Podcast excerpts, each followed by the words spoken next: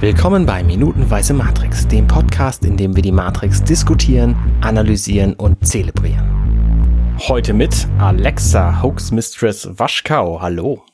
Halli, hallo. Und außerdem mit Alexander Hoaxmaster Waschkau. Hallo. Hallo, die Waschkaus. Und die Waschkaus begrüßen den Arne Kotnager Ruddert. Hallo Arne. Schönen guten Abend. Wir reden heute über die 44. Folge unseres Podcasts. Und das ist so meta. Wir reden natürlich über die 44. Minute des Films Matrix. Genau, nicht über die Folge. Aber das wäre auch nochmal geil, wenn dann jetzt nochmal einer einen Podcast über minutenweise... Ma minutenweise, minutenweise. Matrix. Ja. So, wer jetzt die Idee noch nicht gehabt hat, das ist das nächste Podcast-Projekt. Und das wäre dann tatsächlich eine Weltpremiere, das zu tun. Also Leute, macht euch dran. Ähm. Weil ich mir Leute reden über eine, eine 40-Minuten-Episode eines Podcastes zwei Stunden. Und davon, ja. da, oh mhm. Gott. Ja. Jede Minute des Podcastes wird in 15 Minuten weiteren Podcast besprochen. Sehr gut. Inception. Okay. Ja. Wir sehen äh, den Rest der Szene der Ernte von ja. Embryos da kriegen wir noch einen, einen etwas detaillierteren Blick auf diese Maschinen, die ja. sehr elaboriert aussehen. Und ich finde auch faszinierend, ich hatte das ja letzte Folge angesprochen, dass diese Maschinen offensichtlich organisch wirkende Materie als Maschinenbestandteil benutzen. Was natürlich wieder dafür spricht, dass diese insektoiden Wesen, diese Spinnenteile, ähm, auch einfach Maschinen sind. Ja, also zumindest ist es nicht ganz ersichtlich. Du meinst diese Beine, die sie haben, ne? Genau, richtig. Also äh, die wirken organisch. Wir können natürlich ja. jetzt hier nicht identifizieren, ob es tatsächlich Maschinen sind oder nicht. Und das ist sicherlich auch Absicht, dass das so äh, visualisiert worden ist. Aber ja, eventuell sind es Biomaschinen. Man weiß es halt nicht. Ja. Und wieder an, Anklänge an Giga und an die Borg und überhaupt. Ja. Kurz bevor die Szene mit diesen Maschinen endet, macht eine von denen noch so ein Licht an und ich fragte mich, warum zum Geier? Ja. Äh, also das macht natürlich die, überhaupt keinen Sinn. Völlig gar nicht. Die müssten, äh, zum einen gibt es wahnsinnig viele Methoden, ohne Licht zu sehen. Ja. Und die Maschinen müssten die allesamt beherrschen und zum anderen vergeudet es einfach furchtbar viel Energie, so ein Strahler einfach mal. Völliger Quatsch. Ich weiß nicht, wie weit, also es ist ja auch überhaupt nicht zu erkennen, wie groß das alles ist, was wir sehen. Ne? Wenn wir es an diesen Embryos festmachen, ja. dann ist es alles sehr, sehr, sehr, sehr klein. Und dieses ganze Feld, was wir da sehen, äh, ist vielleicht drei Meter groß oder so. Oder ist es alles viel größer, wenn wir es an dem Stecker im Kopf festmachen und diese Embryos sind einfach riesengroß? Es ist alles nicht so ganz klar, nee. wie groß ja, uns, das alles uns, ist. Uns fehlt der, völlig, äh, der Bezugsrahmen halt völlig äh, in, in, in dieser Sequenz. Aber, aber hier genau an diesem Punkt natürlich zwei absolut gruselige äh, ähm, Motive. Also einmal überhaupt die Vorstellung, in so einem Pott zu liegen und zwangsernährt zu werden, während mhm. du völlig hilflos bist, in so, einer Art, in so einer Art äh, Schlafzustand. Und dann natürlich auch hier äh, Kannibalismus aus, wenn also die verflüssigten Überreste der Verstorbenen an die Lebenden verfüttert werden. Das ist äh, recht. Immerhin intravenös. Immerhin, ja. Wobei ja letztendlich pff, das ja auch nur konsequent ist. Ja klar, es ist, aber es ist so als Horroreffekt natürlich. Ja. Ne? Zur Beunruhigung des Publikums oh, sehr gut geeignet. Und über x Umwege machen wir das ja sowieso. Also jeder, den wir zumindest nicht verbrennen, sondern normal bestatten, also irgendwann landet der auch wieder im Nahrungskreislauf. Da darf man sich ja auch keine Illusion drüber machen. Und es ist vor dem Hintergrund nicht toll, dass Homöopathie nicht funktioniert. Ja, super ist das.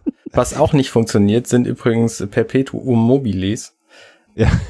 Und das ist genau das, was die Maschinen hier gebaut haben, weil die ja. ähm, generieren nämlich Energie aus Menschen, die dann irgendwann sterben und dann als einzige, soweit wir wissen, Nahrungsquelle den anderen Menschen gegeben werden. Und das funktioniert einfach nicht. Irgendwo, hey. Irgendwann ist Feierabend so. Wenn die Maschinen die Hitze verbrauchen, dann ist sie halt weg. Und dann sind ja. auch die Menschen irgendwann alle und dann. Ja, ja. ja. Also, ähm, ist, ah, okay. also deswegen, es gibt ja noch den Halbsatz vorher, gestern oder vorgestern viel, den haben wir, glaube ich, nicht so wirklich kommentiert, dass äh, eine, eine mit kombiniert mit einer Art von Fusion damit die mhm. Maschinen hatten, was sie wollen. Also irgendwie mhm, okay, ja. scheinen sie ja dann doch noch eine zweite Energiequelle, wobei man natürlich sagen muss, wenn sie denn diese zweite Energiequelle haben, dann what the fuck, also warum muss Jeder braucht ein Hobby. Genau, ja. um, um mit, mit uh, Stargate zu sprechen, it's magnetism. Ja, genau. Muss, muss halt sein. Und ja.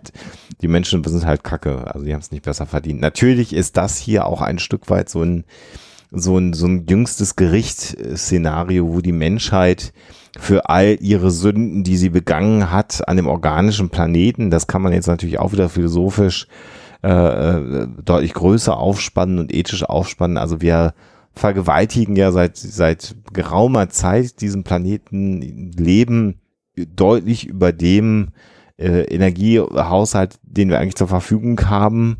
Da gibt's ja wunderbare Statistiken, die immer wieder dann auch kommen. Mhm. Und das ist ja hier so ein bisschen, äh, ähm, Morpheus hat es gestern oder vorgestern gesagt, also das Schicksal scheint eine Art von äh, Ironie zu empfinden.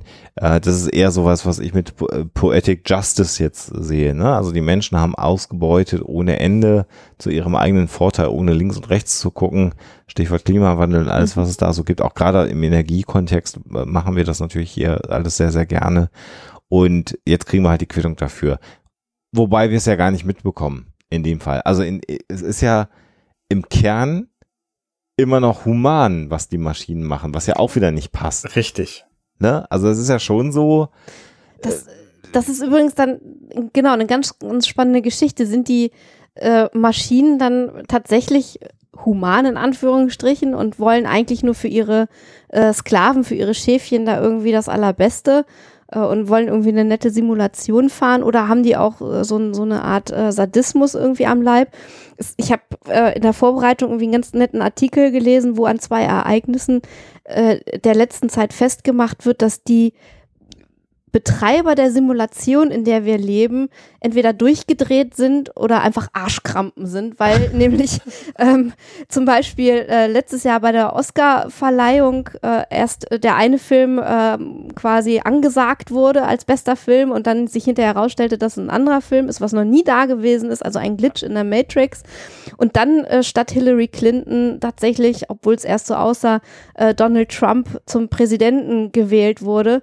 Und ähm, das war dann für den Autor dieses Artikels das Zeichen dafür, eben, dass da ein Sadist am Werk sein muss oder aber, dass dieses Computerprogramm, was da läuft, äh, langsam ein bisschen buggy geworden ist. Und tatsächlich, das ist so wunderschön, wenn man sich das mal so überlegt, was in letzter Zeit alles passiert ist, dann kann man eigentlich nicht umhin zu empfinden, dass die Welt gerade so ein bisschen aus den Angeln und aus den Fugen ist. Und ähm, es ist ja so wundervoll, dass diese, diese Philosophie der Matrix, diese Vorstellung auf alles eine Antwort bietet. So natürlich auch auf diese Dinge, die wir als so kurios und unglaublich empfinden. Ich finde das ganz interessant, auch im äh, Bezug auf das, was wir am Montag besprochen haben. Diese, was ist eigentlich Realgeschichte? Mhm. Die gerät ja auch immer mehr in den Hintergrund, wenn ja. ich alleine das Stichwort postfaktisch hier mhm. in den Raum werfe. Ja. ja weil es einfach gar nicht mehr wichtig ist, ob es echt ist oder nicht, sondern ja. einfach nur, wie die Leute sich dabei gefühlt haben. So, da hast du mich gehauen? Nein, ich habe dich nicht mhm. gehauen. Ja, aber ich habe mich gehauen gefühlt. Ja, dann mhm. hast du natürlich recht. Ja wir wollen ja alle immer so gerne Ordnung im Chaos stiften. Und dazu dient ja auch das, was bei Verschwörungstheoretikern manchmal so ein bisschen überbordend ist, nämlich die Mustererkennung. Und das Interessante ist ja, dass gerade die Matrix eben für diese Mustererkennung so den perfekten Hintergrund bietet. Also du kannst, wenn du es drauf anlegst, in der Matrix oder in unserem Alltag oder in unserem Erleben Dinge erkennen, die darauf hinweisen könnten, dass wir alle in einer Simulation leben. Also zum Beispiel Stichwort Déjà-vu oder eben auch Antworten auf all deine Fragen finden. Also es ist so ein wunderbar in sich geschlossenes, gefestigtes Weltbild, wie du es halt auch ganz oft bei Verschwörungstheorien hast. Mhm. Ähm, dann äh, kommt jetzt ja, wenn wir so ein bisschen weiter uns die Minute angucken, sozusagen nochmal, nachdem wir also jetzt dann in der ähm, 44. Minute sich uns inzwischen befinden, die Frage nochmal, die mehr oder weniger rhetorische Frage von Morpheus, What is the Matrix? Was ist die Matrix? Und er beantwortet. Moment, Moment, stopp, bevor wir dazu zu kommen. Okay. Hm? Diese komische Wand, reale Welt mhm. zurückgehen und ja. feststellen, dass sie eigentlich immer noch genau da sind, wo sie vor dem Fernsehprogramm waren. Ja. Und gar nicht im Fernsehen drin, wie wir letzten Folgen dachten. Und das ist äh, schon wieder so ein, so ein ähm, Gehirnverrenker irgendwie, ne? Genau. Kennt ihr oder könnt ihr euch noch erinnern an den Film Die Einsteiger? Mit äh, Thomas Gottschalk doch, und Mike Krüger. Die, die springen in den Fernseher irgendwie, ne? Ja. Ja, da musste ich irgendwie so ein bisschen. Ich bin ein Kind der 80er. Es ist ganz schlimm. Oh ja, stimmt. Die Zeit, als Thomas Gottschalk mit Mike Krüger zusammen Kino. Das waren doch die beiden, ne? Oder waren die das nur in die Supernasen? Ich habe keine Ahnung. Auf jeden Fall, ich glaube, Thomas Gottschalk. In einem der Supernasen-Filme war dann ja auch dann David Hasselhoff, glaube ich, mal mit dabei. Echt? Äh, ja, ja, war ein Reise, riesen Ähm, Aber darüber reden wir in einem Nachfolgepodcast. genau, wenn wir, wenn wir zwei Nasen tanken super, Minute für Minute besprochen. oh weil. Ja, aber tatsächlich mit mit äh, Thomas ah, Gottschalk ja. und Mike. Von wann ist der? 85. Eieiei und Mai. Okay. ja. Genau, also ich war jetzt gerade noch mal wieder bei dem Monola Monolag, Monolog von ähm, Morpheus der dann sagt, die Matrix ist Kontrolle. Das ist, finde ich auch schön, dass er die Frage eigentlich dann beantwortet mit Kontrolle und sagt, naja, also die Matrix ist eine computergenerierte Traumwelt, die uns kontrollieren soll, mit dem Ziel, Menschen in das hier zu verwandeln und dann hält er halt eine Duracell-Batterie in die Kamera, ohne dass man den Begriff Duracell lesen kann. Ist das dann Product Placement? Nee. Das ist äh, geschickt gemachte äh, Produktdesign, ja. dass du es natürlich als Duracell Batterie erkennst, ohne dass du den ja. Namen lesen kannst. Was ich auch sehr geschickt finde, ist, dass er genau in dem Moment, wo er im Englischen Control sagt, mit der Remote Control diesen Fernseher oh. Ja. Mhm. Das ist echt treffend. Gut, gut gemacht, mhm. ne? Sehr, ja. sehr schön gemacht. Ja, und jetzt haben wir den Moment. Jetzt Heldenreise. genau, das müsst ihr unter euch ausmachen, da bin ich raus.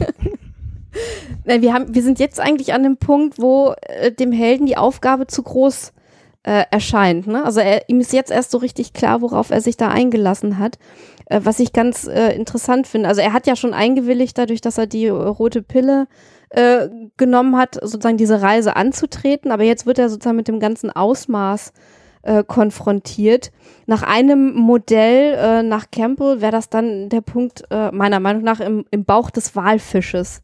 Also mhm. die Probleme werden übergroß und das Ausmaß der Aufgabe wird ihm bewusst und er ist erstmal äh, völlig perplex und seine erste Reaktion ist, ich kann das alles nicht glauben, nein, nein, ich will nicht.